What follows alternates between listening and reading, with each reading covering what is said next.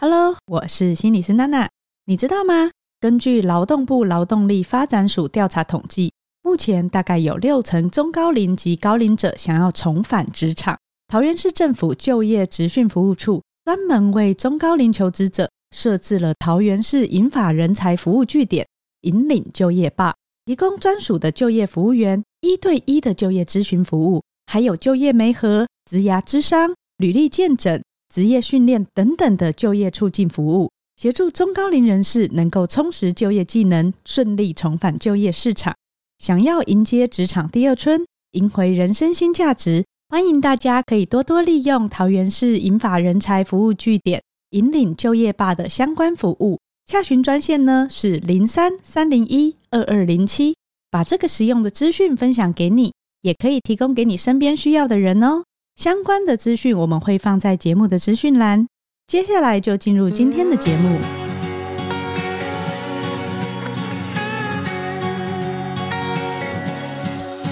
Hello，各位听众朋友，大家好，欢迎收听《哇塞新观点》，我是宇哲。今天呢，又是难得的独挑大梁日啦。这一集呢，想要跟大家更进一步的来聊自律这个概念。比较关心哇塞的听众应该会知道，我最近跟亲子天下合作推出了一个自律的线上课程。好，所以呢，我就把以前所读的那一些自律相关的理论啊、那些想法、那些经验啊，通通都挖出来，接受了一些访谈。大家一刚开始啊，通常都会问说：“诶，你本来不是学睡眠的吗？那你为什么会开始去研究自律呢？”好，其实这个问题啊很简单，心理学家就是这样。你对什么事情感到感兴趣，你就去研究看看。我之所以会开始研究自律，它出发点其实就是想要知道，到底为什么我们人要自律是这么困难的一件事。好，那我为什么会有这个疑问？也是因为我我自己身为一个一辈子都在减肥的人啊，常常会经历过非常多的失败经验。好，不管你是饮食控制失败，或者是你的建立运动习惯失败等等的。那这些其实都是跟自律有关系，都是跟自我控制有关系。那失败很多次以后，你总该反省。那反省之后，你就会觉得说，到底为什么那么难呢？到底为什么要建立一个运动习惯那么难？不要讲说为了要瘦身啦，其实建立运动习惯这件事情，长远来看，对我们每一个人其实都是好的嘛。我相信这一点大家都知道，大家都知道建立运动习惯很棒。我相信没有人会反对这一点。可是呢，听众朋友，有几个人你有运动习惯的呢？哦，所以呢，我就一直很想要知道，为什么要建立一个好习惯是这么困难，而且这么难维持的。就是我还在大学任教的时候，就有一个学生，我指导的一个硕班学生，我们在讨论研究论文的时候，就刚好聊到关于自律这个问题，然后他也对这个怎么自律这件事情非常感兴趣。所以当时啊，我们就针对他的硕士论文，我们去设计一个自律的一个课程。初衷其实就想要知道，我要怎么样才可以帮助一个人建立一个好习惯。讲起来好像帮助别人啊，不是。其实出发点我是想要帮助我自己，我是想要帮助我自己，到底要怎么样可以建立一个运动习惯啊？哦，所以我非常希望做完这个论文，我就可以帮我自己建立一个运动习惯。好，那论文做完啊，那也期刊发表完啊，那其实也真真的说蛮刚好的啦，在二零一七年的时间就刚好有一个机会哦，那个时候就不小心抽中了大阪马拉松哦，在这之前我都没有跑过马拉松哦哦，而且老实说，我是一个非常讨厌跑步的人。好，那为什么一个非常讨厌跑步的人，你会开始练习跑步，然后最后你还跑完马拉松，然后现在我养成跑步习惯呢？哦，所以我在这几年当中，就刚好就是做完这个自律课程的论文啊，然后刚好又有机会让我去体验。哦，所以我觉得这一切真的是非常有趣。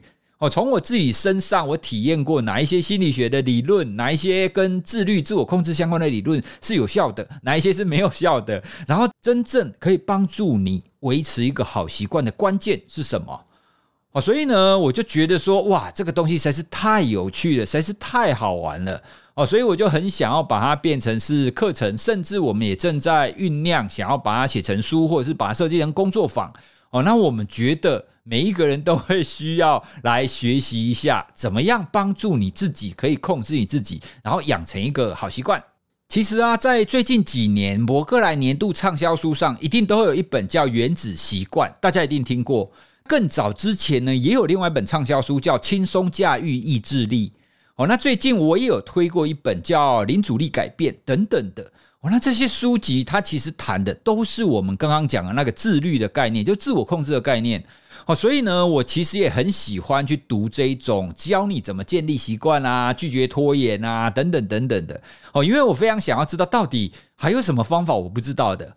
老实说，我觉得在这历程当中，真的还蛮有趣的。如果各位你想要知道怎么样可以更自律的话，我建议你最好的方法就是你自己定一个目标去试看看，然后每一次呢，你都问自己，到底为什么那么难呢？到底为什么我做不到？哦，其实我就是在这过程当中不断的每一次来反问自己，哦，反问自己到底为什么做不到的？那为什么自律很重要呢？在我们未来的社会，或者是我们的科技、我们的知识，它发展越来越好嘛，发展越来越好，它会带来一个现象，就是所有的设计会越符合人性。诶，你这样听起来很好，对不对？很符合人性啊，很符合我们使用啊，这不是很棒吗？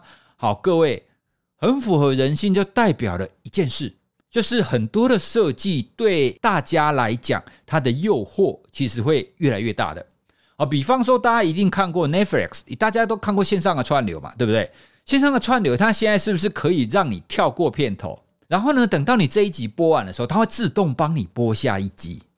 好，那如果不讲串流的话，我们在划网络的文章，哦，通常我们点进去一个网站的文章，你本来都是看这篇文章，看完哦，看到底就结束了。可是现在很多的网页，它看到底之后呢，它下面会推给你相关的文章。然后呢，他也会接下去接下一篇文章给你。好，那这一些设计，你讲的好听一点，它是符合人性嘛，对不对？他推给你相关的东西啊，他推给你你感兴趣的议题啊，很棒啊，对不对？可是呢，它会有一个缺点，就是会让你停不下来。好，所以大家应该都会经历过，就是你滑手机滑滑滑，你在滑脸书啊，或是滑 IG 有没有？一滑你就滑了好久。那你在看抖音或者是看其他的短影音也是啊，你在看串流也是啊。那这一些科技、这些设计都是符合人性的啊。那什么叫做人性？就是让你停不下来，就让你方便，这叫符合人性。所以呢，透过刚刚的说明，你就可以知道我们未来这样子的诱惑是越来越强大的。好啦，可是这样子的诱惑越来越强大，它就会造成一个问题，就是我们会停留在当下的诱惑，而减少去做那一些长期的目标。哦，简单的讲，你应该要写功课了，可是呢，社群、IG、抖音或者是串流实在是太好看了，所以呢，你就停不下来，你没有时间去写功课，或是没有时间去读书，或是没有时间去做你长期的目标。好，那如果讲我们刚刚讲的减重好了啦，那减重最重要的是什么？第一个当然是运动，然后第二个就是饮食控制啊，对不对？好，那现在甜点是不是越做越好吃？饮料店是不是越开越多？那它的花样是不是越来越多？哦，所以这些都是我们刚刚提到的，未来越来越多元、越来越进步的情况底下，它的诱惑越来越大。那诱惑越来越大呢，你就更难去克制自己。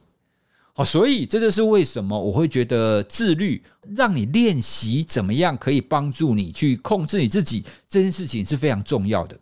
接下来呢，我想要跟大家聊聊很多人你都听过的一句话，这句话呢叫做“自律才有自由”。我在非常多本书籍上都会看到这一句话，像前一阵子林志玲她出了新书当中，她也有其中一篇，她就是写“自律带来自由”。好，那各位有没有想过，为什么自律才会带来自由呢？它背后的概念是什么？它背后的原因是什么？好，一开始听起来你好像很合理啊，可是真的合理吗？自律是什么？自律是你要限制你自己，诶，你要控制你自己啊。可是为什么控制你自己可以带来自由？跟大家分享，我看过，我读过，我觉得最符合心理学概念的一个说法。为什么自律才会带来自由呢？要回答这个问题呢，要先跟大家介绍一下，弗洛伊德曾经提出来一个心理学的概念。他说啊，我们每一个人都可以分成三个我。第一个我呢，叫做本我。哦，本我的意思就是你内心当中的这个我，它是相对是想要享乐的，所以呢，就会叫你偷懒，就会叫你吃甜食，就会叫你那边追剧。哦，因为这样最舒服嘛。所以第一个就是单纯以享乐为最高目标的本我。好，那还有一个呢，我们称它为超我哦，超级我啦，超级自我的意思。超我的意思是什么呢？哦，你听起来就知道它应该要是超脱的意思嘛。好，所以呢，超我就是那种神圣的自我。哦，神圣的自我是什么意思？就是它有一个远大的目标。好，比方说，诶，身为心理学家，你要可以齐家治国平天下啊。哦，所以如果我有这种齐家治国平天下的这种神圣目标的话，那就是我内心的超我。好，那如果不要讲得这么远的话，好像我们刚刚提到的，如果你希望你自己可以瘦身，你希望你自己有一个好的身材，或者是你希望你自己有一个读书目标，或者是你希望你自己可以学好英文，好，那这一些都是属于超我的部分哦，就是你有一个长期的目标，但是呢，这个长期的目标呢，长期来看是好的嘛，对不对？可是呢，你为了要达成这个长期目标，你短期，也就是说你现在必须要受一点苦哦。所以啊，这个是为什么很多人减肥会没有办法成功的原因啊。因为你减肥成功很好啊，身材很好很好啊。可是问题是你为了要这样子的长远的目标，你必须要吃的少一点，吃的清淡一点，然后你要努力运动。而吃的少一点，吃的清淡一点，努力运动这件事，它就是很辛苦的事，就是痛苦的事。好，所以呢，我们内心就会有一个本我，还有一个超我，好，就很像是一个恶魔、一个天使一样，在那边拉锯。好，所以怎么办呢？弗洛伊德就说，中间还有一个叫做自我，你的自我就是必须要去负责去调节这个本我，好，就是这个恶魔，还有这个超我，就是这个天使。好，所以你就要去调节这个恶魔跟天使之间，然后让你走在一个正确的道路上。先跟各位介绍弗洛伊德的三个我哈，本我、自我、超我之后，我们回来跟大家讲，为什么自律才是自由呢？在这里，我们当然要先谈什么叫做自由。其实这里的自由指的是一个人性上的自由。哦，所谓的人性上的自由，并不是说哦，我今天下班了，我就躺在沙发上什么都不做，我就看我的影片，然后一直吃爆米花，一直喝可乐，然后一直喝酒，超自由的，没有人管我，无拘无束，超赞的。这是自由吗？这不是自由。如果根据我们刚刚讲的弗洛伊德的概念，这个其实是你是跟随你内心的本我，哦，就是你的生物性，你的生物性希望你偷懒，你的生物性希望你吃甜的，哦，你是跟随你自己的生物性去做的，你并不是那一种人性上的自由。什么叫做真正人性上的自由呢？让你自己可以朝向人性美好的那一面去前进。这个呢，才叫做我们真正人的自由。其实这样讲起来比较合理嘛。大家想看看，你真正想要的自由是什么？哦，很多人会联想到啊，财富自由啊。好，那财富自由听起来好像是非常的市侩，好像是你很爱钱。好，可是当你财富自由的时候，很多人他想要的都是一种自我实现。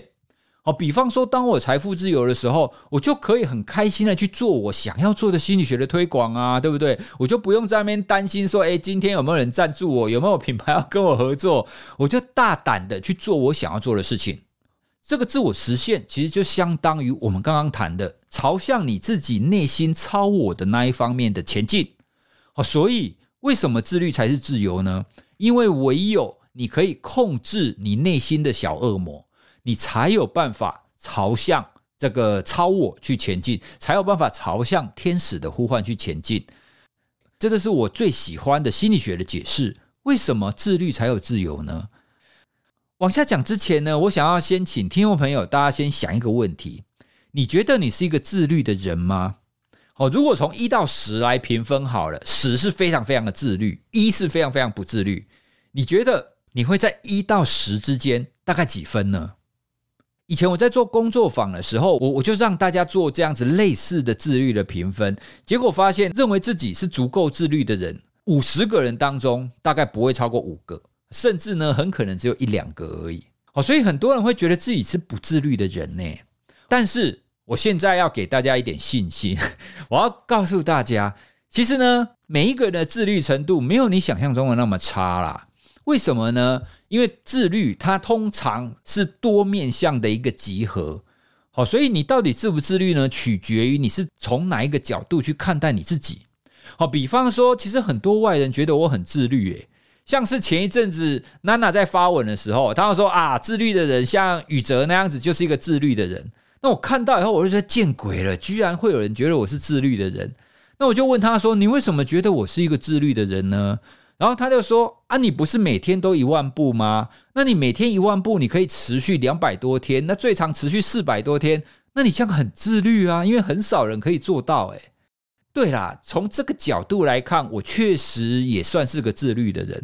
可是其他方面我没有那么自律啊。好，那像是虽然我写了很多科普文章，可是每一次都要编辑来催稿的时候，我才会交稿。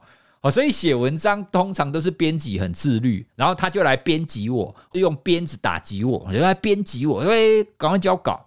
所以刚刚我这个例子是想要跟大家分享，其实自律通常是看我们人的哪一个面相。我们通常会有一些面相是比较自律的，可是有一些面相就比较不自律。像刚刚我说的，我在走路、我在运动上可能看起来会比较自律，我在睡眠上我也是比较自律的。可是你要叫我在其他方面也很自律，可能就做不到。那我们自己在评估自己的时候呢，我们通常会看到自己不好的那一面。哦，所以我们在评估自己自不自律的时候，我们通常会想到啊，不行啊，我在写文章这方面一点也不自律啊，一本书写了一年多都还没写完啊，哈，所以你就会认为你自己是不够自律的人。所以呢，我想要跟大家分享，其实我们不是那么糟糕的。你也可以想看看啊，你是不是有哪哪一些方面？你是比较自律的，那么哪一些方面你是比较不自律的？哦，你透过这样子的思考，你就可以比较清楚，到底你是一个什么样子。自律这件事情看起来好像很好，对不对？很多时候多半都会由行为或由结果来判断，判断这个人是自我控制高还是自我控制低。但从行为上来看，有一些我们看起来好像没有那么好的内在特质。实际上，他的行为就会展现出自律的行为哦。像是前一阵子我在跟宅女小红，我我们一起直播在聊自律的时候，他就跟我提到，他在工作上很多事情他都会提早完成。可是呢，他不觉得他自己是因为非常自律的关系，他其实是因为对时间很焦虑哦，他很担心时间到了他做不到哦，所以呢，因为他内在这个比较容易对工作上。会容易焦虑的这个特质，然后让他在工作上会变得是一个比较自律的情况。还有啊，大家应该也看过之前那一部很红的韩剧哦，《非常律师》。《飞扬律师》里面那个主角，他展现出来的样子也相当的自律啊。他该读书的时候就会读书，他所有的法条都会记得啊，他所有的东西都摆得非常整齐啊，对不对？好，所以呢，其实自律它展现在外的，它是一个人的行为。好，那还有一些人呢，他会觉得说，自律的人他应该也要知道自己的目标，勇往自己的目标前进。他不应该就是无所事事，然后整天在家里瘫软。之前也有一些家长，他要说：“老师，老师，到底要怎么样让我的孩子自律一点？”那我就问他啊：“那你觉得你的孩子什么情况？你认为他不自律？”他要说：“他孩子在放寒暑假的时候，就放假的时候都在家无所事事啊，都不知道干嘛。”然后在那边晃来晃去，所以他会觉得他的孩子非常不自律。我就要稍微跟各位解释一下，我为什么要这么啰嗦跟大家解释呢？当你要帮你自己，或者是你要帮别人去建立一个好习惯，或建立一个好的特质的时候，你就要把你要谈的那个概念、那个内容去讲的比较细致一点，因为你越细致，你才可以把它变成是一个比较明确、可执行的单位嘛。哦，那你如果讲了一个特质之后，比方说哦，我要变成好人，好，那到底什么样叫做好人啊？好人的定义是什么？好，所以心理学家就很喜欢讲定义这件事，或操作型定义啦。好，所以你的名词到底指的是什么？刚刚我们有提到啊，那一些妈妈觉得自己的孩子没有目标、无所事事，觉得这个不自律。在这边，我要先跟大家厘清一下，其实自律这个概念，自律这个概念是指说，如果你有一个长期目标，你有一个好的目标。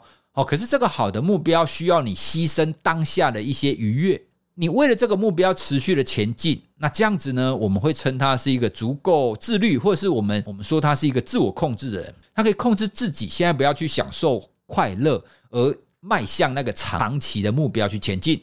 好，所以这边就出现了一个前提哦，自律的概念就是有目标。刚刚我们所描述的，就是家长觉得说自己在那边，自己的孩子在那边晃晃晃晃晃，不知道干嘛。所以呢，那个情况叫做没有目标。那没有目标呢，它就比较不是心理学当中自我控制在谈的议题。哦，因为自我控制在谈的议题的前提就是你要有个目标，你为了要达成这个目标，你需要有一些策略。哦，这个是自律的范围。那你没有目标呢，就比较不是自律的范围。不过，其实很多学生没有目标，我觉得这也很合理啦。因为老实说，我回想我二三十岁的时候，我也没有什么热情啊。我的热情就是好好过我现在的生活。哦，所以有的时候我们在看待孩子或者是看待学生的时候，有时候标准其实也不要那么高，也不要觉得说哦，你现在二十岁了，你现在大学毕业了，所以你一定要找到你的人生目标，你的人生目标就要怎么走。我一直觉得这样子有一点太苛求了。啊，毕竟我以前也没有这么早啊。或许啦，或许有一些精英哦，特别是我们常常在报章杂志上看到了什么杰出百大杰出青年啊，或者是什么得奖的人啊，我们都可以看到说他好像很早以前就立定志向，想要做科学研究，或者想要做什么，想要帮助谁等等的。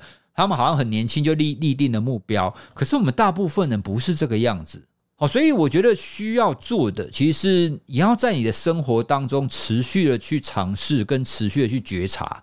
诶，我又讲到觉察了，好像我们很难没有一次没讲到觉察这件事。诶，好啦，啊觉察是很重要的，因为你你要找到你的热情，你就必须要觉察。你没有觉察，你就不知道到底什么东西是你喜欢，什么东西是你不喜欢的。好，所以这一段呢，是想要跟大家厘清，到底什么叫做自律。好了，那自律讲这么久，到底自律有什么好处呢？哦，各位，你觉得自律有好处吗？啊，其实理论上来讲，自律当然有好处啊。像我们刚刚讲的，自律才能自由啊。你自由，你才可以朝朝向你人性当中、你人生当中美好的那一方面前进嘛。这当然是好处啊。哦，不过我们还是要再讲一点比较世俗的好处 哦，因为世俗的好处其实才是大部分人所关注的啦。好，那我要跟大家举的这个研究，这个研究是很厉害哦。那自律的好处呢？我想很多人一刚开始听过的是棉花糖实验。棉花糖实验呢，是从 Stanford 哦，他们所针对四五岁的孩子所做的。那很简单，他就让孩子四五岁的孩子面前就放一颗棉花糖，然后就跟他说：“诶，叔叔给你一颗棉花糖哦。然后叔叔现在出去一下，如果叔叔出去回来，你还没有把棉花糖吃掉，我就再给你一颗棉花糖哦。你就两颗棉花糖，是不是很棒？”你就让孩子知道，他只要忍耐一段时间，他就可以 double，他就可以变成两颗棉花糖。哦，所以这就是我们刚刚讲的自律的模型嘛。你只要忍受当下，不把它吃掉，好，那你等了十五分钟，你就可以有更好的一个结果。好，那棉花糖实验呢，大家熟知的都是这些可以忍住不吃棉花糖的孩子，他长大以后呢，他的学业成就看起来好像比较好。不过呢，我要介绍各位这一个，这个是几乎可以说是一个实境的一个也调查研究。而这个调查研究呢，是在一九七二年在纽西兰但尼丁这个地方。当时呢，他们在但尼丁这个地方，他们收集了将近一千个新生儿。老实说，我觉得现在现在我们要做这样子一次，把将近一千个新生儿的资料做纵贯性的这样子调查研究。我觉得非常困难呐，哦，不过一九七二年这个时候可以哈，所以有的时候我们心理学家也会非常佩服，也会非常羡慕这种早期的心理学家，他可以做这种超大型的研究。好，那我们回来，他们把将近一千个新生儿的资料，然后收集下来，而且呢，随着他们的成长，三岁、五岁、七岁、九岁、十一岁，他们都会去找这些新生儿，然后做一些心理跟生理的测试。那这些测试呢，都为了一个目的。要检测这一些孩子从小到大他的自我控制的情况，然后呢，就一直撑撑到这些孩子三十几岁了。那这些孩子都三十几岁以后，他们再去做这样最后的这个调查，结果就发现，小的时候他的自我控制程度比较高的这些孩子呢，他在三十二岁以后，就在成年以后，他的健康情况都比较好，他的社交情况也会比较好。然后呢，他结婚后离婚的几率比较低。然后收入也会比较高，而且他成为吸毒或犯罪的几率也会比较低。社交情况好，其实可以理解啊。你不觉得在大家聊天的场合，然后你就你就会脱口而出一些很白目的话，这一些人，这些人就很容易被讨厌吗？哦，这个也是自我控制的一种。婚姻当然也是啊，每一个婚姻都需要自我控制的。那收入当然也是啊，更不要说犯罪跟吸毒。所以呢，这个研究当中就告诉我们，关于教育程度啊，关于收入等等的这一些，我们世俗上我们比较认可的这个成就的指标，都会跟孩子时候的自我控制能力有关系。而且呢，那些比较不好的指标，像是犯罪啊等等的这一种，这种也都跟自我控制是有关系的。好，所以你说说，自我控制好是不是蛮不错的？好，至少。除了你自己个人当中人性美好的那一面以外，你也可以在社会上整体来讲展现出一个不错的样貌。好，那除了这个以外，我更欣赏的其中一个，可能是很多人没有想到的哦。其实，当你在实现了高度的自我控制之后，你会带来一个无上的喜悦感。我再说一次哦，当你实现了一个自我控制之后，你就会带来无上的喜悦感。而这个喜悦感呢，是专属于你，没有人可以复制的。好，我举一个例子，大家如果有跑过马拉松，不管是半马还是什么，你去观察那些跑步跑过终点线的人，哦，那些跑过终点线的人，他一定会举高举他的双手，耶，我通过了。然后当你跑过终点的时候，你内心是不是会浮现出很强烈的成就感？那个成就感就是我刚刚讲的喜悦。好，那这个喜悦非常独特。这个喜悦呢，一定要有自我控制在前面。也就是说呢，因为你前面跑得那么辛苦，所以你通过终点线的时候，你才会有这样子的喜悦感。你想想看嘛，如果你没有真的有跑马拉松，你只是在马拉松的终点线在那边等而已，然后呢，你没有跑，你就直接跑过那个终点线的门，你说你会有喜悦感吗？不会嘛。你一定不会有喜悦感，所以这个喜悦感的来源一定是你曾经自我控制过，而且你自我控制越强，你的喜悦感就会越强。哦，所以这其实也一定程度我们可以解释为什么会有那么多人会想要去做路跑，然后马拉松，甚至那些极地马拉松，或者是去做环岛等等的这些这么辛苦的一个活动，为什么大家会想要做？因为当他成功的超越自己，当他成功的自我控制的时候，这样子获得的喜悦感是笔墨难以形容的，而且是没有人可以带给他的，只有他自己做。好，唯有他自己做，唯有他自己控制自己，自己超越自己，他才有办法带来这个喜悦。好，所以大家不觉得这非常的独特吗？好，所以呢，上述是跟大家分享。拥有自律，或者是你试着去做自律这个行为，好，你试着去做自我控制的时候，它就会带来你一些内在跟外在的好处。那接下来，我我想要跟大家简单的分享一下，如果你觉得好，你讲的都对哦，你上面讲的都对，那我想要养成自律一点，那怎么做呢？当然，这当中有非常多的策略。如果大家针对建立一个好习惯这件事情来说的话，我推荐大家可以去收听我以前我曾经录过一集，就是如何建立好习惯。好，那我会把那一集的连接放在我们的资讯栏。那大家感兴趣的话，你就可以去回去听那一集，因为那一集当中有讲了几个策略，我觉得蛮好的哦，所以我就在这一集当中我就不重复讲。我接下来要讲的关于养成自律呢，其实还有更重要的几个要素。第一个呢，是你平常你平常的生活，你都要愿意让自己去尝试建立一些新的行为。哦，换句话说啦，你生活不能一成不变。如果你生活一成不变，你就没有机会打破你现在的这些行为嘛。你你的生活就会变得不断的，就会持续的依循同样的惯性在前进。那当你一直重复，一直依照同样的习惯性的行为的时候，看起来是很自律，因为你都做同样的事嘛。可是当你要建立一个新行为，或是你有个新目标的时候，你这个惯性就会很难打破哦。所以呢，很多的自律的研究都发现，如果你在生活当中，你会愿意去让你自己去尝试一些新的挑战，那这些挑战呢，可以很小哦。好，比方说有一些研究，他就做过，你试着在连续两三个礼拜以内，你坐椅子，你都要正襟危坐。哦，你不能就是背不能贴在椅背上，然后你都只能坐坐板凳三分之一。好像我们以前当兵的时候啊，你坐椅子，你都不能把板凳，你都不能把它坐满，你都只能坐二分之一，坐三分之一。好，就大概那个概念。好，就是你坐椅子，你都要用一个正确的姿势去坐。好，那你觉得这有什么了不起的？好，可是呢，研究就真的发现，如果你可以尝试让你建立一个好的生活习惯的话，那这样持续一段时间，你的自律程度是可以变得比较高的哦。好，所以这是第一个，我们是不是可以试着是帮你自己在日常生活中建立一些小小的好的习惯跟好的行为？你从现在你就可以开始做这样子的小小的练习的话，其实久了以后，你就会觉察到。觉察到哦，原来这样子我就可以变得更好哦。原来生活当中我有这些行为是不太一样的，你自我觉察的程度就会变得比较高。第二个呢，我要跟大家谈的是自我效能。好，那什么是自我效能呢？我用一个比较简单的比喻，就是你是不是曾经有过一个突破性建立好行为的成功经验？好，就是成就感啊。好，比方说我跑完一次马拉松以后，你现在叫我跑五公里。我当然会觉得说啊，五公里简单呐，我四十二公里马拉松都跑啦，跑五公里有什么，对不对？好，所以这就是我刚刚讲的自我效能，也就是说你对你自己有信心。好，所以自我效能是非常重要的。好，那自我效能要怎么来？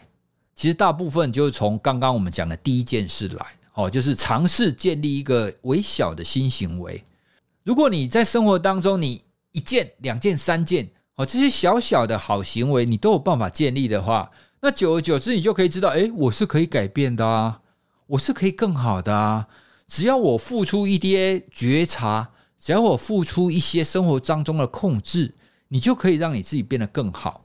所以你就会对你自己有信心。哦，所以养成自律习惯，其实这背后背后的这个自我效能感，其实是很强的。哦，你如果从反方面来想好了啦，如果你觉得你做什么事情都不会成功，哦，比方说，诶，我们来跑步啦，啊，不行啊，我天生就是不会跑步啊，我跑步不行啊，我没有信心。哦，如果你是这种自我效能很低、自信心很低的话，要叫你建立运动习惯，当然非常困难啊。今天呢，很快的跟大家聊一下，到底自律是什么？那心理学怎么看待自律这件事情，以及自律的好处？啊，希望这一集的内容有让大家更了解自律哦。我也真的非常推荐大家可以多了解自律，哈多了解一些策略来帮助你自己哦。因为毕竟未来的社会当中，其实我们生活当中诱惑实在是太多了，越来越多，对不对？难得有我独挑大梁的时间哦，所以我要来回馈几个，就是赞助我们的听众朋友。第一个呢，署名是太阳的这个听众朋友呢，他的留言很可爱哦。他留言说：“哦，他自己是个欧巴桑，他自称自己是欧巴桑，而且他还开玩笑说自己真的很白痴，然后从来没有赞助过。他找半天不知道怎么赞助我们，所以他很可爱。他上网打关键字，他打什么关键字呢？他要写我要赞助哇塞心理学。哦，我觉得他实在太聪明了。”我也很讶异，他打这个关键字居然可以找到怎么赞助我们呢？实在是太厉害了哦！所以谢谢太阳。